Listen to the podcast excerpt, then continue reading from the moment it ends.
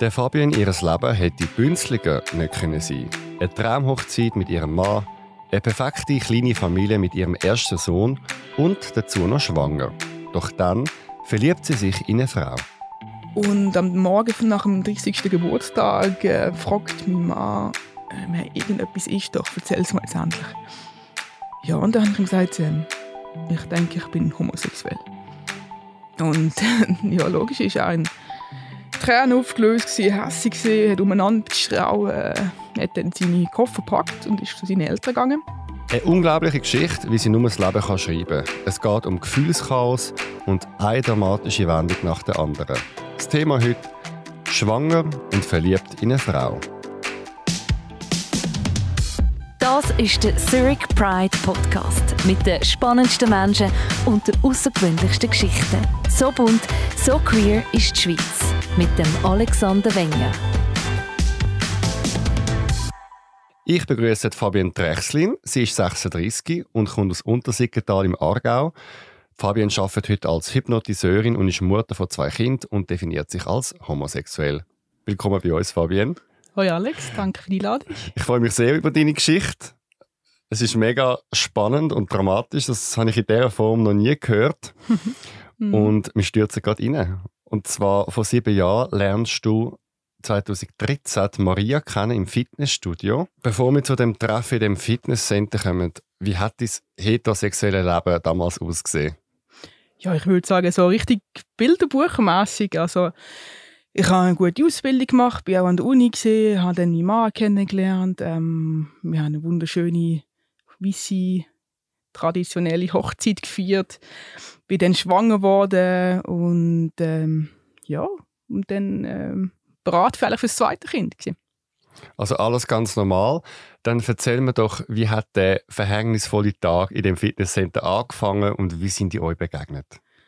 Ja, also ich kann es mir genau, genau sagen, wie es für mich genau war. Also sie hat mir damals dann noch, noch genau erklären, wie es war für mich also mich zum ersten Mal zu sehen, für sie ist das recht elektrisierend gewesen, hat sie mir das nachher, im Nachhinein erzählt. Ich weiß so ziemlich das erste Mal, wo ich sie so bewusst wahrgenommen habe, äh, wir sind zu mir gekommen, an der Rezeption, wo ich dort geschafft habe und sie hat gesagt, Fabian, ich habe einen erotischen Traum von dir. und ich war völlig überfordert und ähm, okay, ich habe das so ein bisschen belächelt, kann man so sagen. Das heißt, du hast dort geschafft im Fitnessstudio. Genau. Und sie ist eine normale Kundin genau. dort. Mhm. Und wie fest haben euch dort schon kennt, wo sie dir das gesagt hat? Null. Ich habe sie gar nie wirklich wahrgenommen vorher. Also das ist die Anmachung sozusagen? Ja, ja. Sie ist doch sehr direkt in so Sachen. okay. Wer ist denn die Maria? Erzähl mir kurz die wichtigsten Fakten zu ihr. Ja, sie ist in Brasilien aufgewachsen ähm, ein sehr armes Verhältnis mit vielen Kindern und recht Turbulenzen. Äh, sie hat mir immer wieder erzählt von ihrem Leben dort, das ist sehr gefährlich. Also, es wird alle paar Sekunden werden ein paar Leute vergewaltigt, äh, hohe Kriminalität und so weiter. Und sie ist dort so ein bisschen ausgebrochen. Sie war zuerst länger in Argentinien, gewesen, dann in Spanien und hat dort auch einen Mann. Und äh, mit, ihm hat's, mit ihm hat es einfach nie geklappt mit Kindern machen. Und ähm, nachher hat sie einen Österreicher kennengelernt. Und äh, das war eigentlich nur so eine Affäre. Gewesen. Innerhalb kurzer Zeit war sie schwanger und sie hat das gar nicht gemerkt, hat sie gesagt, bis zum vierten Monat. Eigentlich hat sie es abtreiben aber dann äh, ist es wie schon spät gewesen. Dann ist das Kind auf die Welt gekommen und dann äh, haben sie wieder gesagt, sie würden gerne zusammen probieren, Familie aufzubauen. Und dann ist sie in die Schweiz gekommen mit dem Österreicher. In welcher Stadt findet das alles statt? In Baden. In Baden-Aargau. Mhm. Okay. Das heißt, sie kommt aus Brasilien, lebt aber da mit ihrem Mann Mhm. Ähm, wie war das für dich, gewesen, dass sie dir gesagt hat, dass sie von dir geträumt hat? Ja, einerseits sicher äh, spannend. Also ich habe schon immer mal wieder so ein bisschen Sprüche bekommen von Frauen, dass ähm, ja, wenn ich jetzt ein Mann wäre, wäre sie sehr interessiert an mir zum Beispiel. Das ist so ein klassischer Spruch. Ähm, also es ist jetzt nicht so mega, mega überraschend gewesen, aber in der Form sehr direkt, würde ich sagen. Aber es ist halt so ein bisschen ihre Art gewesen.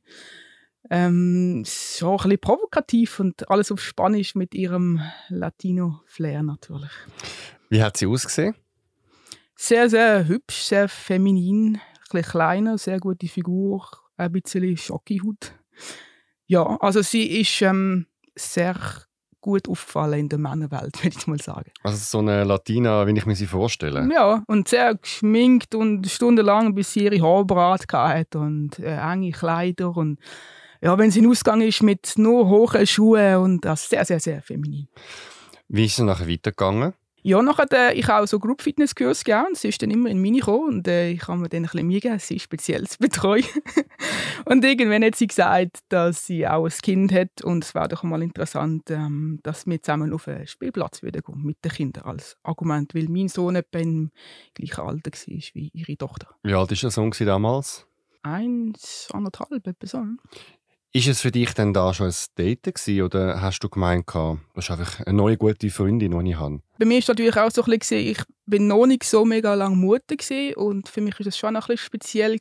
Also wenn man Mutter wird, finde ich, muss man so ein bisschen Freundeskreis ein bisschen neu aufbauen, weil ähm, die Freunde, die du vorher hast, die haben nicht Zeit, so mit am Nachmittag auf den Spielplatz zu gehen. Und da bin ich sehr, sehr dankbar gewesen für so Bekanntschaften, wo auch Kinder männlich Alter sind, eben um ein bisschen unterwegs zu sein auf was, Spielplatz. Was haben die alles zusammen unternommen? Sicher auf den Spielplatz gegangen, draußen viele Sachen unternommen.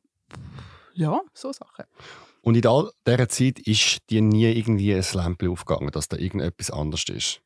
Nein, nicht wirklich. Also ich habe es sehr schön gefunden, spannend gefunden. Vor allem, sie hat ein bisschen auch so ein bisschen, äh, spirituelle Seite gehabt, die mich extrem fasziniert hat. Und wir haben auch viel über das geredet.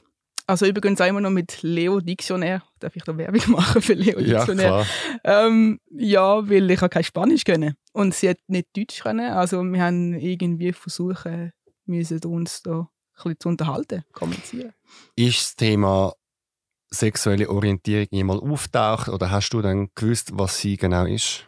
Ja, sie haben mir mal gesagt, ziemlich am Anfang, dass sie auch schon so ein eine heimliche Affäre hatte in Spanien mit einer Frau. Aber das war alles nicht so offen. Gewesen. Aber wenn ich jetzt mit anderen kommuniziert habe von ihrem Freundeskreis, die haben immer gesagt, ja, sie ist gerne am Wochenende unterwegs und sucht irgendwie Frauen, die sie küssen können. Das heißt, du hast es schon ein bisschen gewusst, mhm. aber für dich hat sie in dem Moment noch nichts mit dir zu tun gehabt. Nein, aber sie hat immer wieder mal so Andeutungen gemacht ähm, und sie hat es immer als Witz abgestempelt.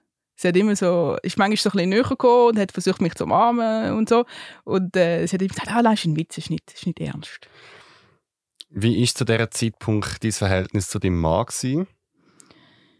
Ja, eigentlich sehr gut, aber gut geregelter Alltag. Also er hat einen normalen Bürojob und ähm, 80 Prozent geschafft, auf einen Tag aufs Kind geschaut und ich habe dort an dem Tag geschafft, wo er daheim war. Das ist halt Familienleben, vor allem am Anfang, ist halt oft einfach übergeben. Das ist halt ähm, ja, so zu dritt Sachen unternehmen kann sicher natürlich auffahren, aber meistens muss halt sich ein älterer Teil irgendwie erholen dazwischen. Jetzt, du hast mir im Vorgespräch erzählt, dass du deinem Mann von der Maria erzählt hast und mhm. er sehr emotional und speziell reagiert hat. Genau. Was ist dort genau passiert? Ja, in, in der Zeit haben wir glaube mal länger so uns nicht, also wir haben uns schon gesehen, aber auch nicht wie eine Zeit gehabt zum Gesprächeln. Und ich weiß so genau, es war 10 Uhr Nacht gewesen, und ich bin irgendwie mega happy heimgekommen und ähm, habe dann nachher ihm erzählt, hey, ich habe hier jemanden kennengelernt und ich kann mit der Person jetzt äh, auf, auf den Spielplatz gehen mit den Kindern und äh, es war einfach sehr positiv gewesen und er hat ähm, sehr emotional reagiert, er ist gerade recht in Tränen ausgebrochen und ähm, ich habe das dann nicht so ganz verstanden und ich habe dann halt ähm, versucht herauszufinden, was können wir noch wie zusammen machen, um Verbindung zu stärken und so weiter. Und ähm, ja, aber ich habe ich habe das Gefühl, er hat schon ziemlich etwas gespürt zu dem Zeitpunkt dass das mehr ist als Freundschaft? Ja. Hast du ihn mal heute darauf angesprochen? Auf den Moment? Ja. Nein. Okay. Wir kommen später noch zu dem, was mit ihm ist. Mhm. Auf jeden Fall hast du dann immer mehr Zeit verbracht mit der Maria. Mhm. Und dann gibt es da bei euch ein spezielles Ereignis in einer Bar. genau.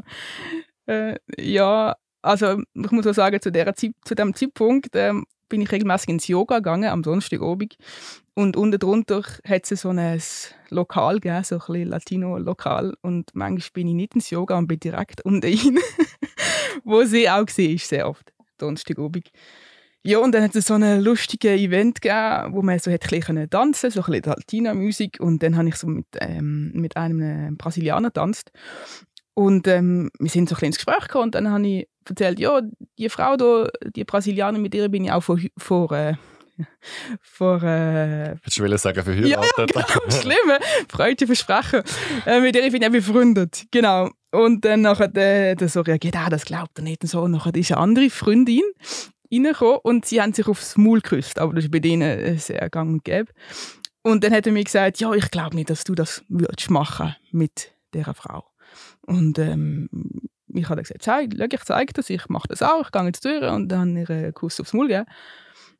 Ja, und das ist eigentlich so ein bisschen, ich glaube, das stark gewesen. Also für sie ist das äh, sehr, sehr ähm, speziell gewesen, wo sie mir im Nachhinein gesagt hat. Für mich ist es halt ein bisschen wie eine Herausforderung gewesen. Ja, und nachher ähm, sind wir weitergezogen in andere Bar, die es noch offen hatte. Ähm, und dann irgendwann sind wir zusammen auf dem WC gelandet. Das ist ja cool, mit zwei Frauen kann man aufs gleiche WC.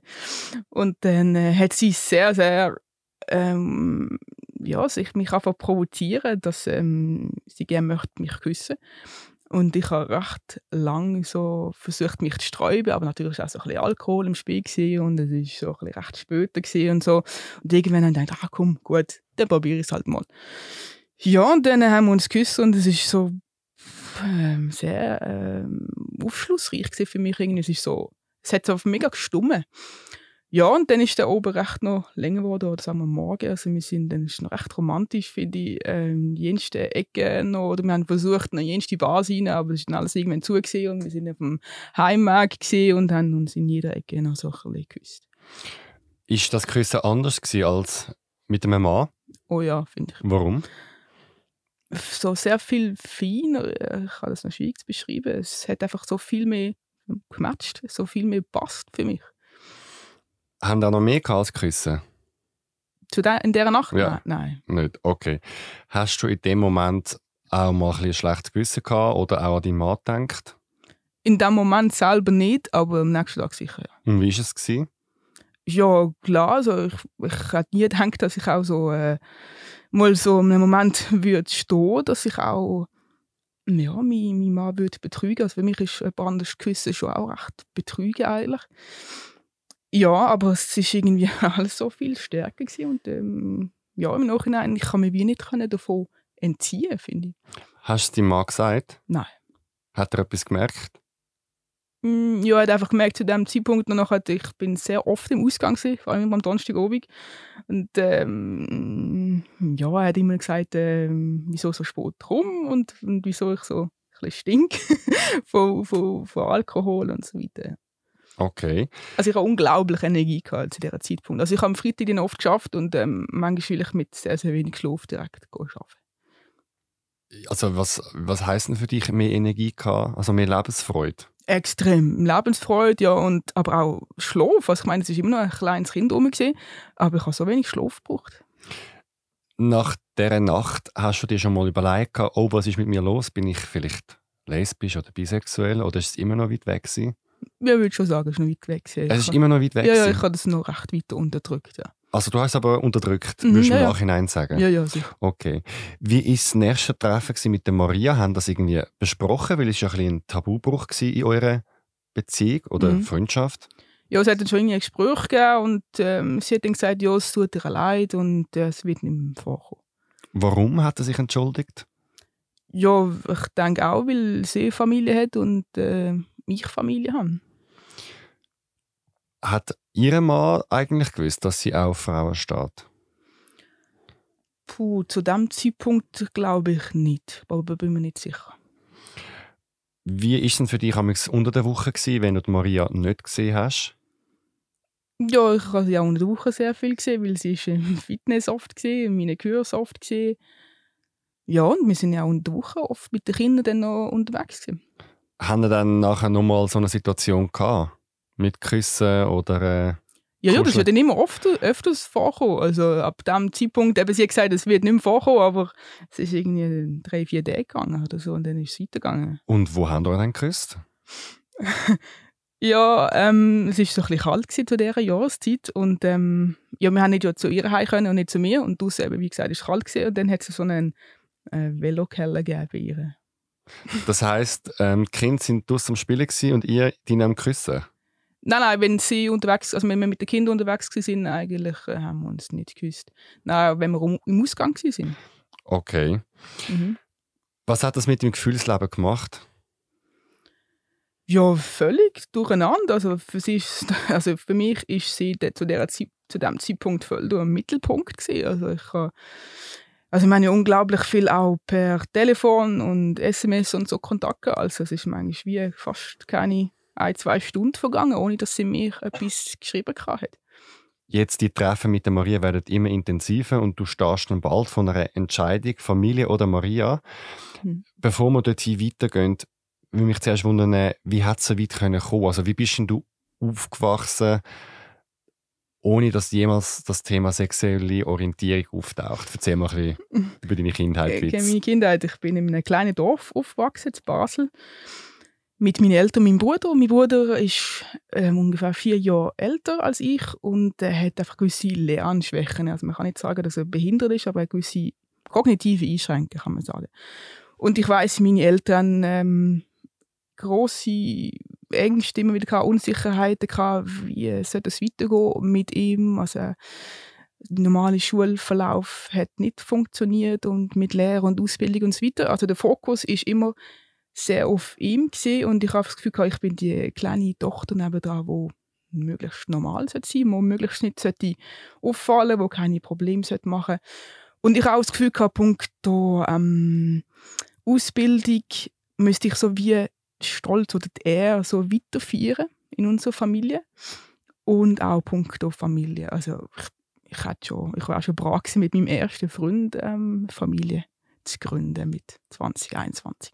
Weil du das wählen hast oder weil du das gefühlt hast, du müsstest das erfüllen? Ja, das ist die große Frage. Wie viel kommt von mir und wie viel kommt von außen? Ich glaube, das ist noch ein bisschen schwierig so ein bisschen abzuschätzen, aber ich habe den, den Wunsch bewusst oder unbewusst extrem stark, also sehr früh. Hast du ein gutes Verhältnis zu deinen Eltern als Kind? Ich denke schon. Also zu dem Zeitpunkt, dass ich es gut hatte, jetzt im Nachhinein, wenn ich so meine Kindheit zurückrevue passieren also ich denke schon, dass ich mich sehr zurückgenommen habe, auch meine Gefühle, meine Einstellung zum Leben so habe ich nicht so wirklich können kommunizieren mit ihnen. Also weil ich auch das Gefühl hatte, ich müsste mich eher zurücknehmen wegen meinem Bruder ja, und ähm, also ich finde, wir haben jetzt nicht so mega Gefühlsaustausch gehabt daheim. Was haben deine Eltern dir beigebracht zum Thema Sexualität, aber auch Homosexualität? Hast du da etwas mitbekommen? Ja, also Sexualität äh, haben wir da schon mal so Aufklärungsbücher gehabt, wo sie sich mitgegeben haben. Homosexualität kann ich mich nicht wirklich erinnern. Ich weiß nur dann später, dass äh, ich ein paar Freundinnen hatte, die heute auch homosexuell sind. Und sie haben dann manchmal so Sprüche gebracht, hey, du, die eine Freundin von dir ist die Ärzte vom anderen Ufer. und ich so, ja, weiß nicht, frag sie selber. ja, also es ist eher ein bisschen tabu gewesen, habe ich das Gefühl. Aber nicht in dem Sinn negativ oder schlecht? Nein, ich glaube nicht. Nein, es war einfach eher nicht das Thema. Gewesen. Hast du jemals in deiner Kindheit, oder ich mache es noch krasser, hast du jemals vor der Maria irgendwann ein Erlebnis mit einer Frau gehabt? Küssen, umarmen, Sex, irgendwas? Nein, nein. Aber ich weiß, ich habe mich schon immer sehr, sehr angezogen gefühlt von Frauen. Also ich glaube, so losgegangen ist es mit 8, 9 oder so, als ich ähm, auf dem äh, Pausenplatz war und gewisse Mädchen nachher bin, wo ich gemerkt habe, ich kann ein Herz klopfen und ich fühle mich sehr speziell so in der Nähe von diesen Frauen. Hast du gewusst, was das ist damals? Nein.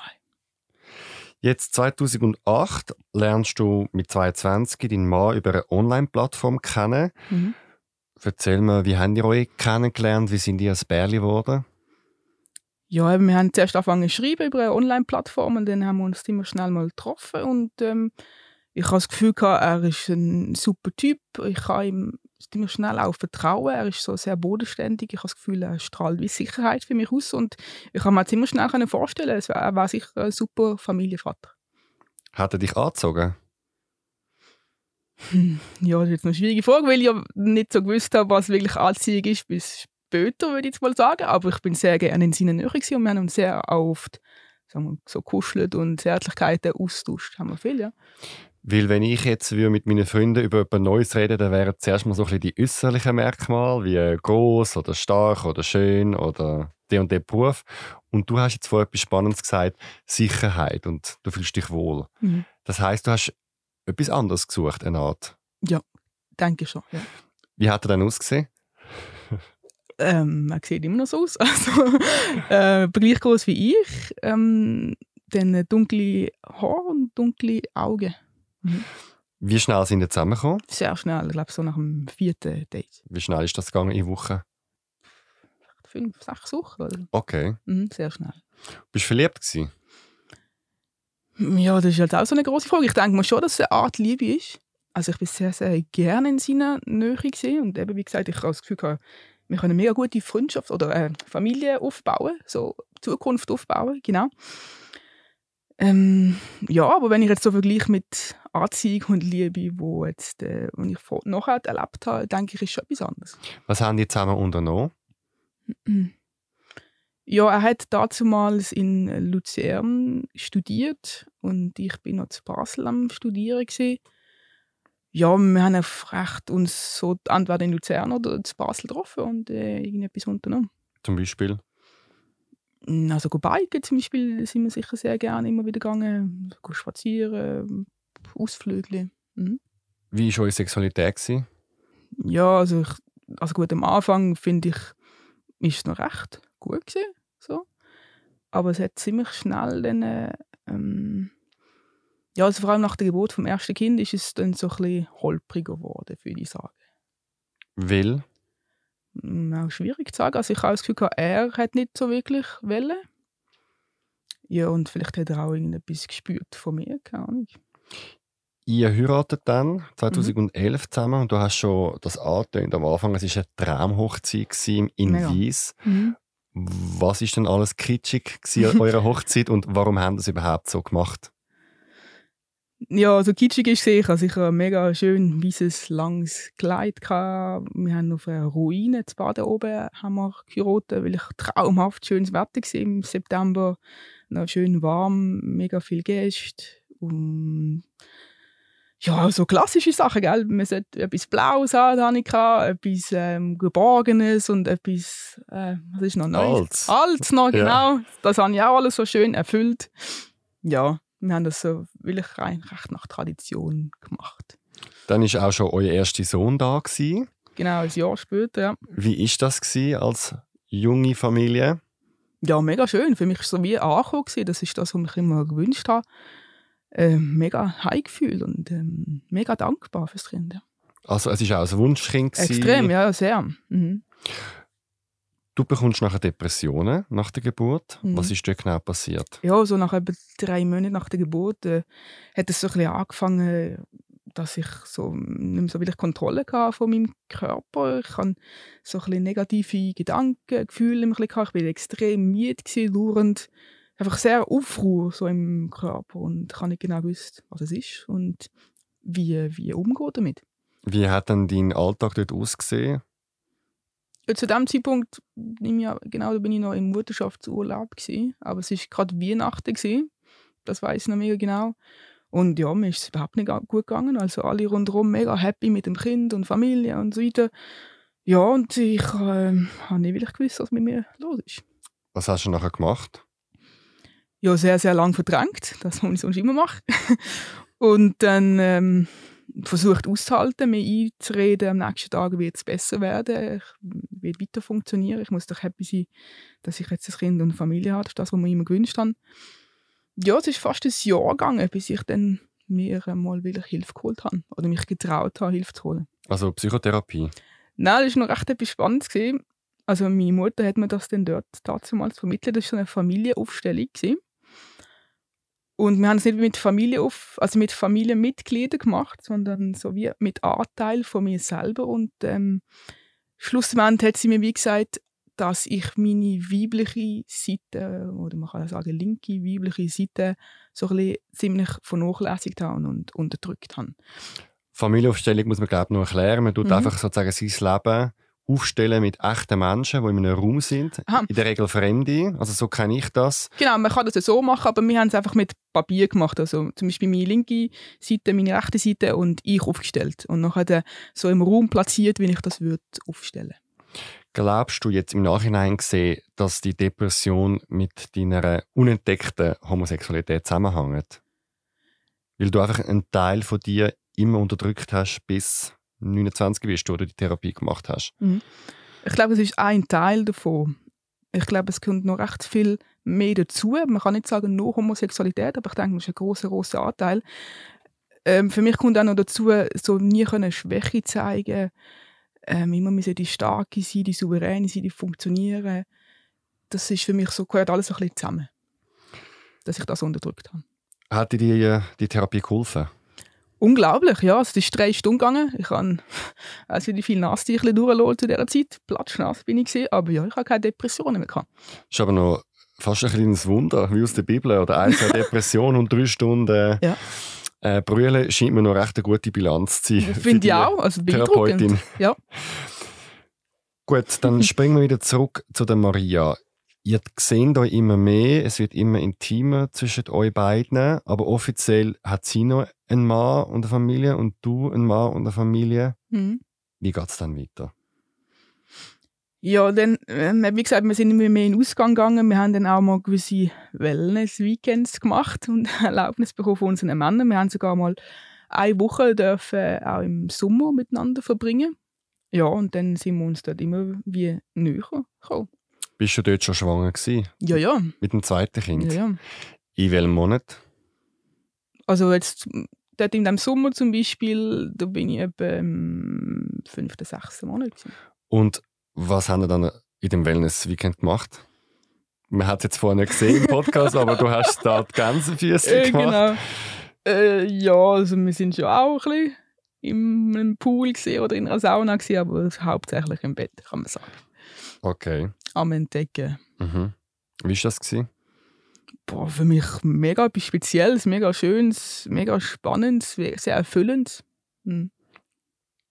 Wie hast du dein äh, schlechte Gewissen gehandelt? Hm. Ja, gute Frage. Ich glaube, sehr viel wieder verdrängt zu dem Zeitpunkt. Ist das so deine Bewältigungsstrategie? Ja, kann man sagen. Kann man sagen. Okay. ja, irgendwann ähm, haben wir dann auch mal so das Thema gehabt, ja, was ist denn, wenn wir wirklich wieder zusammenziehen? Könnten wir wirklich zusammen ein Leben aufbauen? Und dann haben wir angefangen zu rechnen und überlegen und so. Und irgendwann sind wir zum Schluss gekommen, ja, ich glaube, es würde funktionieren. Und äh, erst ab dann bin ich so wirklich auch drauf gekommen, okay, ich glaube, es könnte schon wirklich etwas Ernstes sein. Und ähm, wir könnten wirklich auch so Zukunft aufbauen. Und äh, ja, irgendwann hat sie mir auch mal am, ich nicht genau, am Telefon gesagt, ähm, Fabian, ich glaube, du bist homosexuell. und bis zu dem Zeitpunkt so, nein, immer abgestritten. So, nein, das ist jetzt einfach etwas Spezielles gesehen, wo wir mal ausprobiert haben. Nein, nein, das kann, das kann alles nicht sein.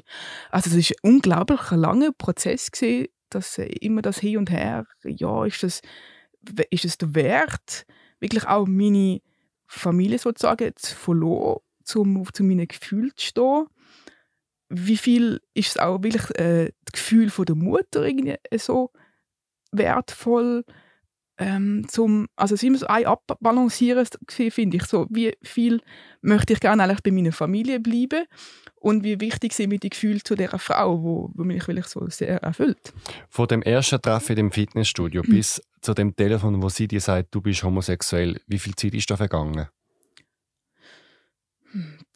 vier fünf Monate vielleicht Wie war das für dich, gewesen, das zu hören?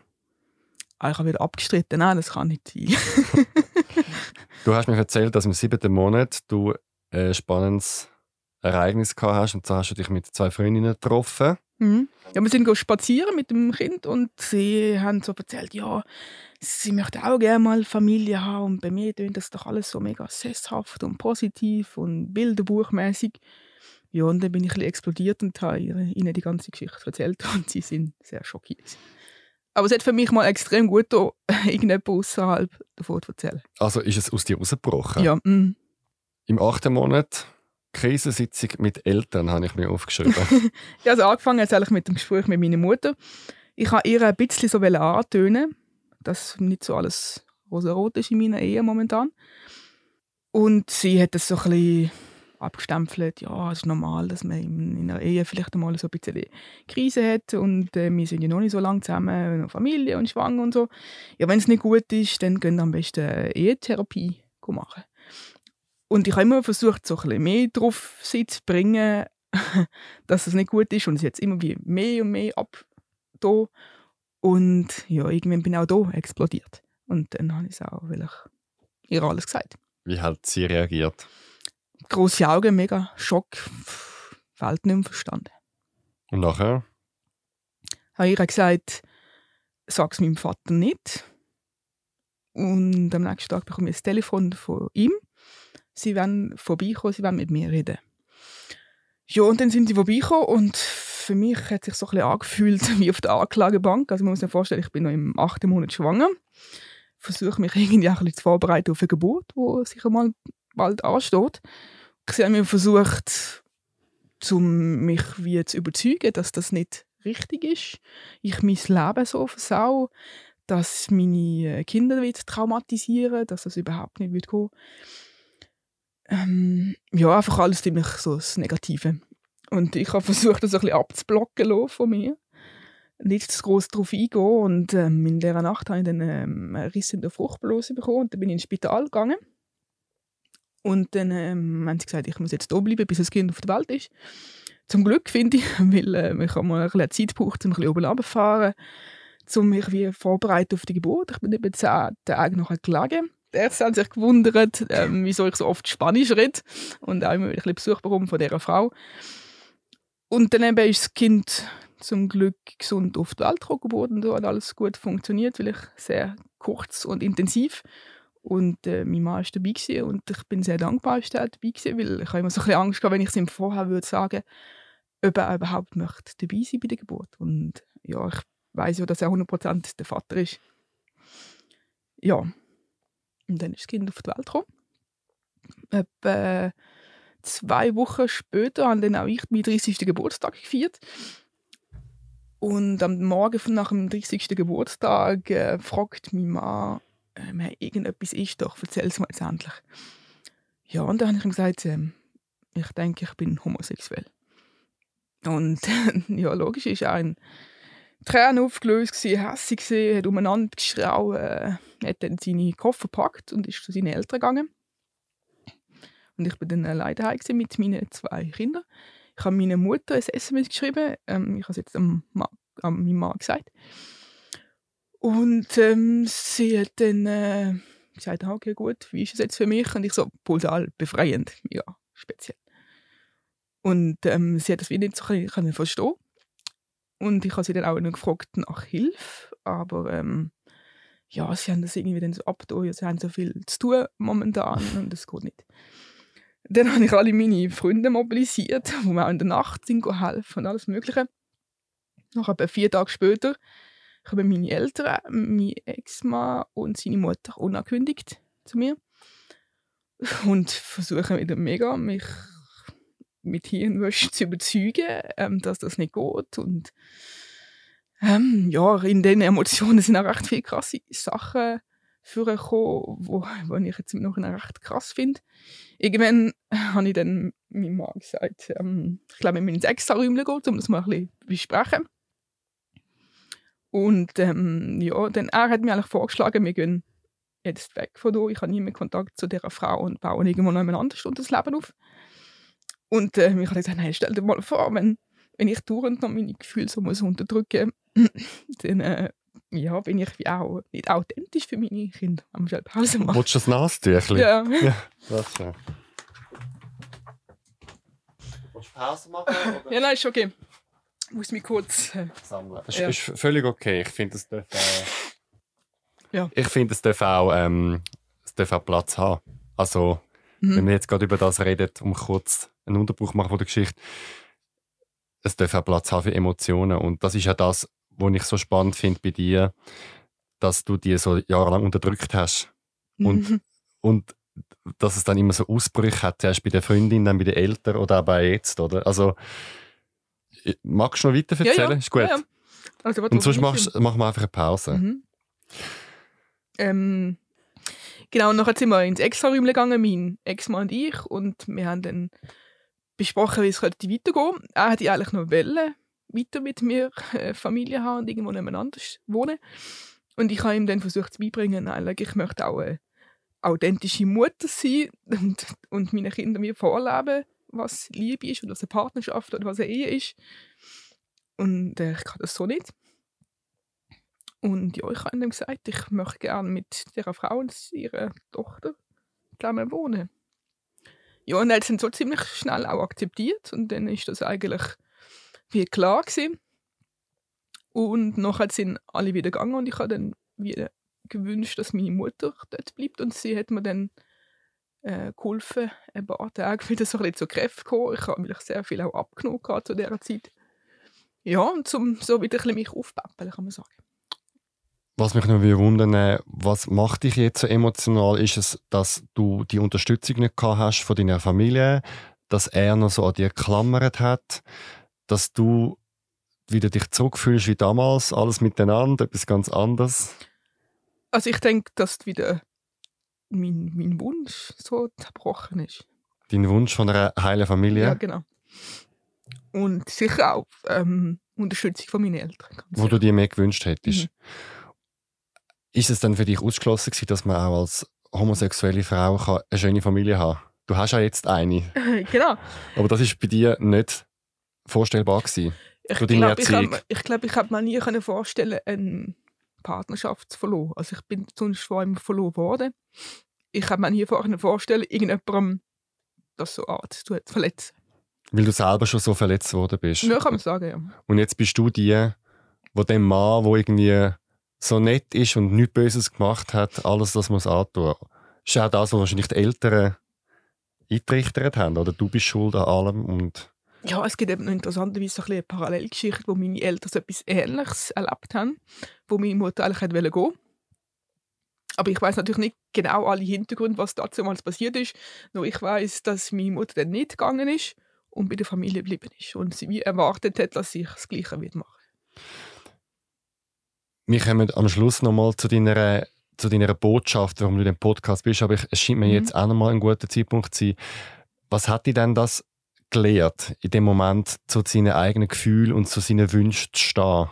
In dem Moment?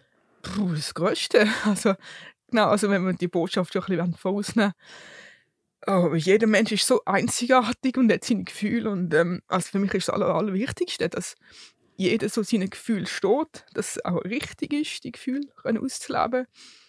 Weil ich, ja, ich, ich hoffe eben auch so ein bisschen anhand von meinem Beispiel so ein bisschen zu sagen, irgendwann wird der Körper sonst rebellieren.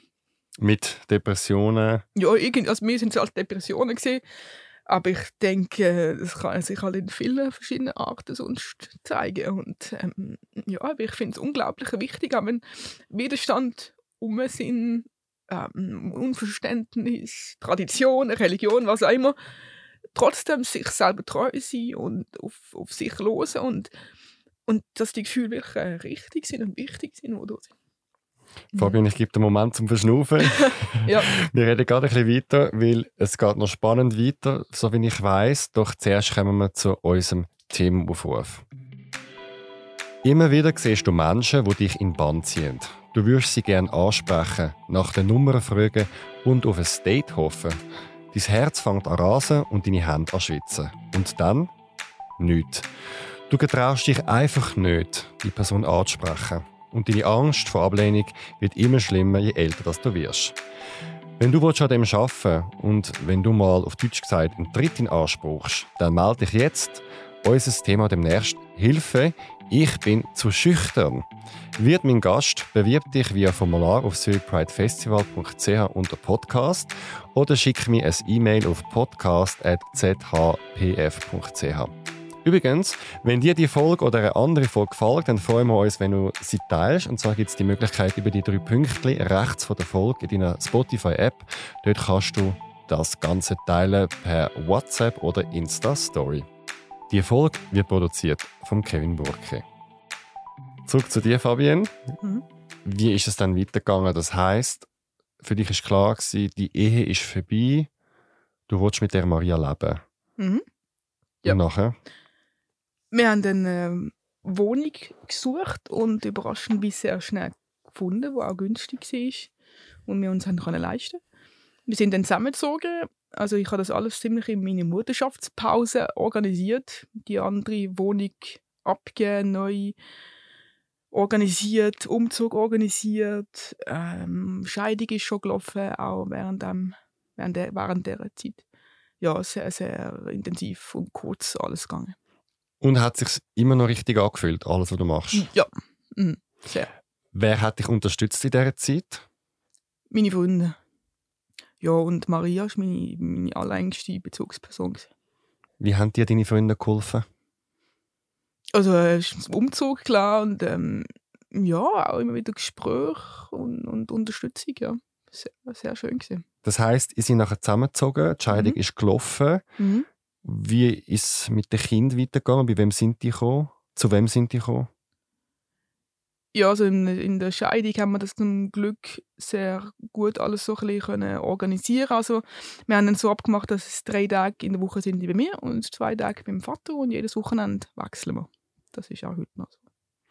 Wie ist nachher das Verhältnis zu deinem Mann geworden? Ich meine, dass er am Anfang emotional reagiert, das kann ich mega gut nachvollziehen. Aber Logisch, nachdem ja. sich das alles ein bisschen geleitet hat, wie es dann mit ihm? Ja, also zu mir war er dann immer sehr, sehr korrekt. Gewesen. Respektvoll, finde ich. Aber ich weiß natürlich auch nicht, wie fest es bei ihm gewietet hat. Oder wie es fest noch wietet heute bei ihm. Also wir haben ähm, nur ganz, ganz kurz am Anfang nach der Trennung mal darüber geredet. Und jetzt äh, ist es ja schon bald sechs Jahre her und äh, wir haben wirklich noch nicht so wirklich über das geredet. Ja, vielleicht wird es irgendwann mal noch so sein. Würdest du es wünschen, das nochmal zu verarbeiten mit ihm? Ja. Aber er muss das vielleicht in einem anderen Tempo angehen, oder? Ich weiß nicht, wie bereit er ist oder wie bereit ich bin. Ich bin momentan immer noch extrem mein Leben am Aufräumen, immer noch. Ähm, ich habe das Gefühl, ich muss so eins nach dem anderen angehen und es ist jetzt wie noch nicht der Moment, mit ihm zu reden. Wie war nachher die Beziehung mit der Maria? extrem intensiv. Unglaublich, die Zeit gesehen. Also, ich glaube, so im Nachhinein ist sie borderline, bin ich mir ziemlich sicher. Also die Höhenflüge waren wirklich krass. Gewesen. Also wir haben wirklich also ziemlich die intensivste, emotionalste Zeit gehabt, wo, wo ich je mit einem Menschen erlebt habe.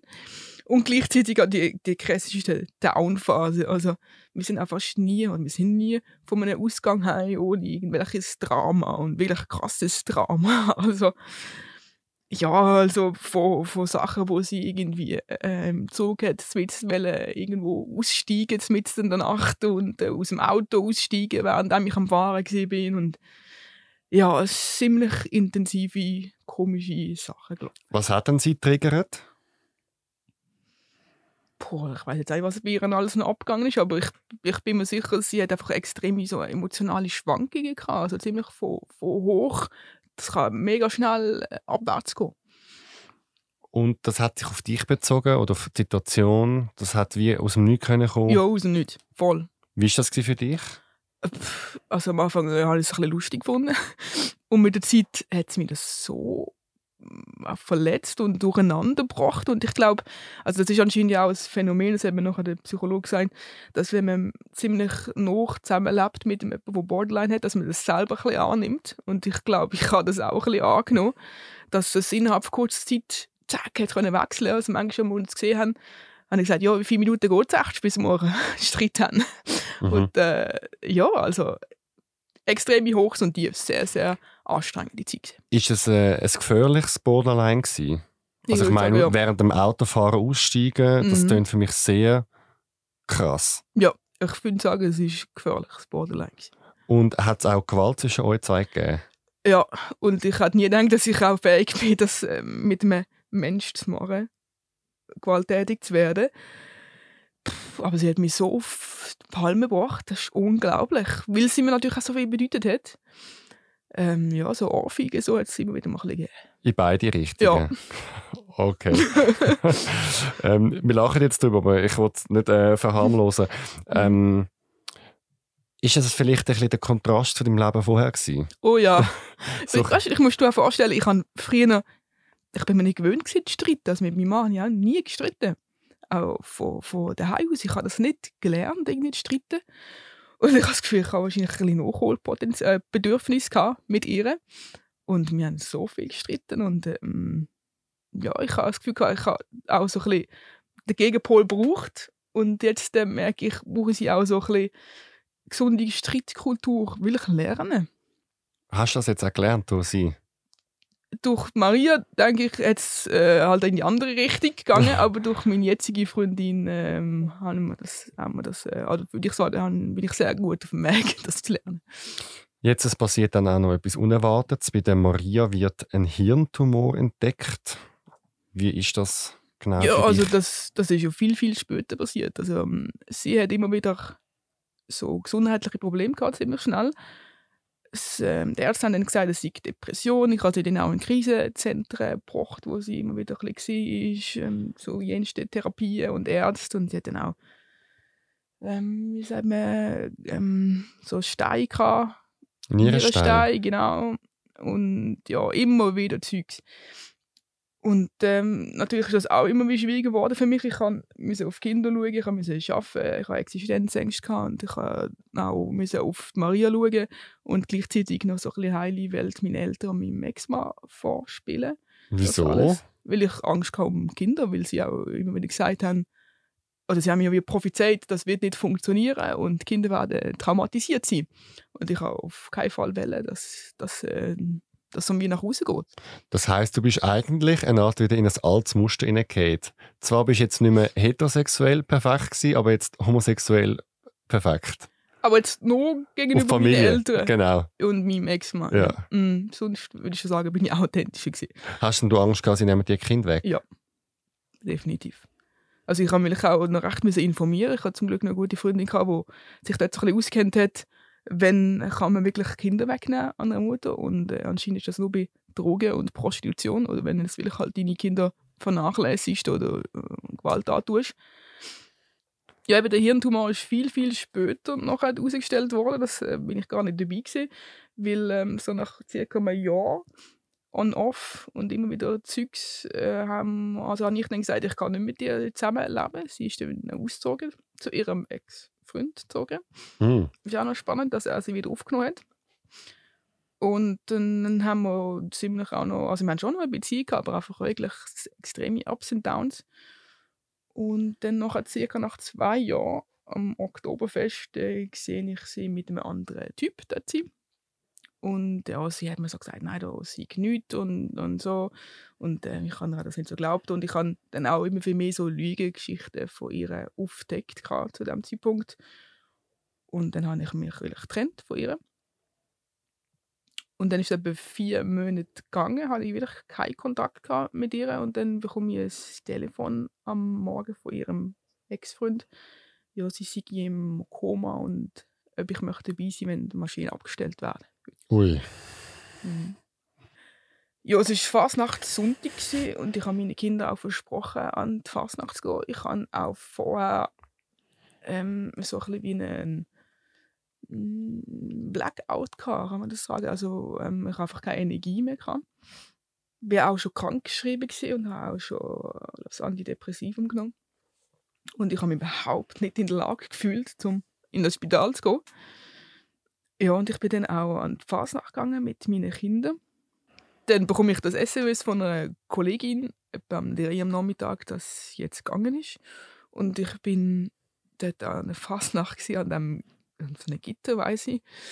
Ja, und speziell, weil alle rundherum sehr happy waren und ähm, ich bin da in Tränen aufgelöst gewesen.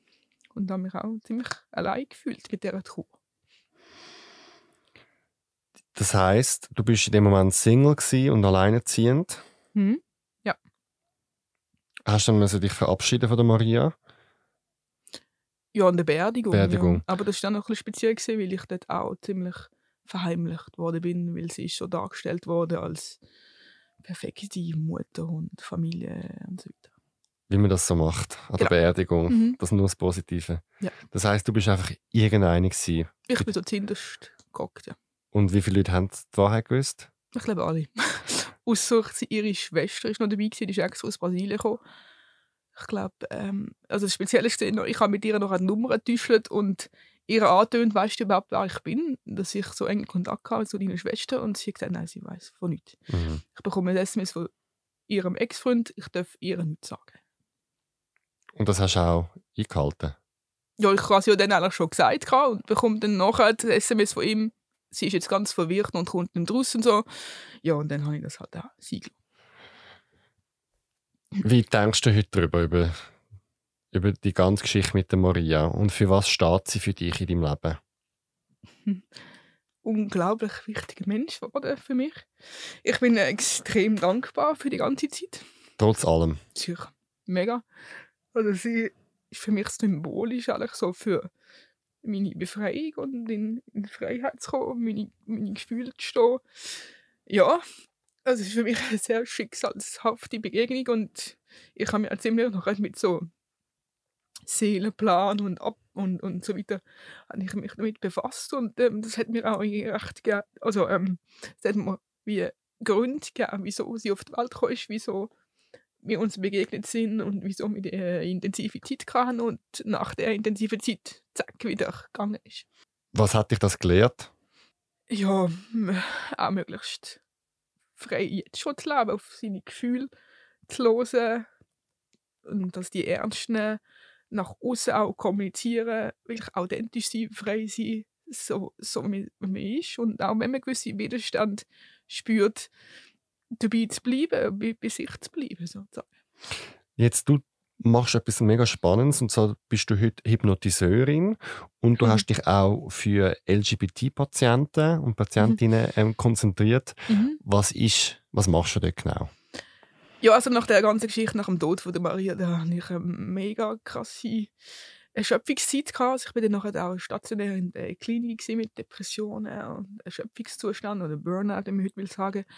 Ich habe eine mega krasse Odyssee hinter mit vielen Therapien, viele Psychotherapien, alles Mögliche habe ich ausprobiert.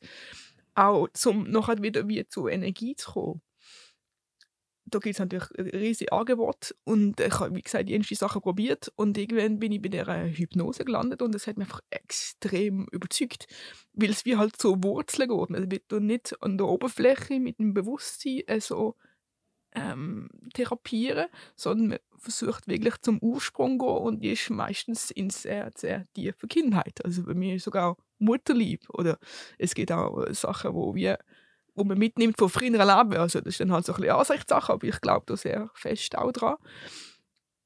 Und das, wie gesagt, hat mich das sehr, sehr überzeugt. Und es sind jetzt halt wie zwei Themen, also so die psychischen Krankheiten, wo mir sehr am Her- Herzen liegt, weil das auch wie so ein, ein Thema, Tabuthema ist nach außen.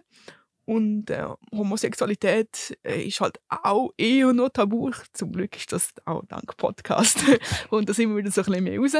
Aber das sind halt so Sachen, die mir sehr, sehr am Herzen liegen. Und ähm, ich habe jetzt auch, also ich mache auch noch so Aufklärungsarbeiten in Schulen bezüglich Homosexualität.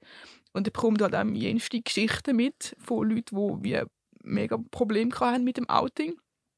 Oder wie halt, wie sagen, sozusagen Narben haben. Also ich nenne es so ein bisschen Regenbogennarben haben von, von äh, schwierigen Outing-Zeiten oder ähm, ja, auch wie jetzt nicht so seine Gefühle können stehen oder vielleicht, ähm, ja, es kann auch ganz herkömmliche Sachen sein, wie Allergien, Phobien und so weiter, wo wir vielleicht noch zusammenhängen mit den äh, Schmerzen und Verletzungen, die vielleicht zu tun haben, wo, wo nicht zu Gefühlen können stehen.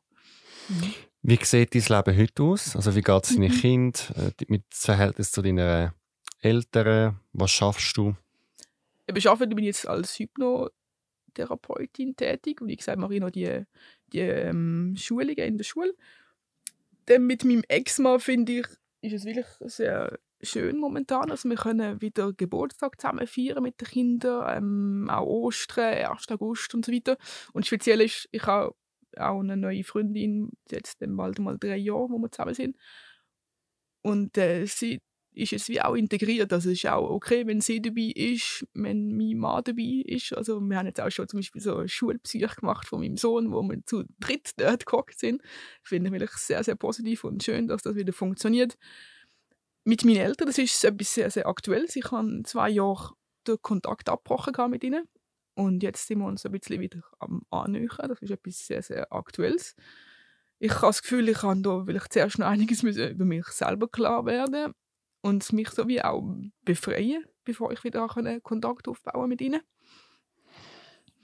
Ja, wie gesagt, meine, meine Freundin wohnt jetzt auch bei uns und es klappt wunderbar. Bin ich froh, dass sie auch meine Kinder sie akzeptieren, dass sie sich so kann integrieren kann. Sie bringt auch einen Hund mit, bin ich auch happy. und meine Kinder, also die sind jetzt dann 8 und 6, die in Schule und Kindergarten und ich habe das Gefühl, ähm, sie sind äh, sehr happy, positiv und ich finde, sie wachsen in einem sehr schönen, offenen Umfeld auf. Sozusagen. Ich danke dir mega, dass du dir deine Geschichte ähm, uns erzählt hast und ich überlasse dir ein Schlusswort. Du mhm. darfst nochmal eine Botschaft sagen, ein Fazit ziehen und einfach uns allen etwas auf den Weg geben. Ja, ich glaube, meine Botschaft ist jetzt schon ein paar Mal übergekommen, aber ich möchte sie gerne noch einmal betonen, weil es mir auch so wichtig ist. Ja, ähm, hört auf eure Gefühle und ähm, die Gefühle sind richtig und wichtig und das ist völlig okay, dass die da sind. Auch wenn ihr Widerstand spürt, ähm, bleibt bei euch und ähm, lebt in Freiheit und authentisch, so wie es für euch stimmt. Und ähm, ja, wenn ihr auch mal Unterstützung oder so weiter braucht, wie gesagt, ich bin auch gerne da. Ähm, meine Homepage ist inhypnose.ch und ähm, ja, hebt euch so. Danke dir vielmals. Danke dir. Das nächste Mal im Zurich Pride Podcast. In der Beziehung von Lisa und dem Daniel ist vieles erlaubt.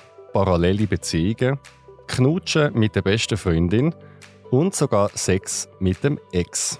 Ich glaube, Monogamie hat einen sehr starken patriarchalischen Hintergrund in meinen Augen. So, wenn ich mich damit auseinandergesetzt habe mit dem Thema, ist es halt wie so der Machtanspruch über eine Person. Also ich glaube, wir sind vielleicht dazu gebaut, seriell monogam zu sein. Also die Idee von der Ehe, wo, wo, wo geschlossen wird und dann bis, bis zum Tod ist, das äh, sieht man ja, wenn man umschaut, dass das bei den meisten Leuten nicht so ist. Unglaubliche Coming-Outs und spannende Geschichten. Jeden Sonntag im Zurich Pride Podcast.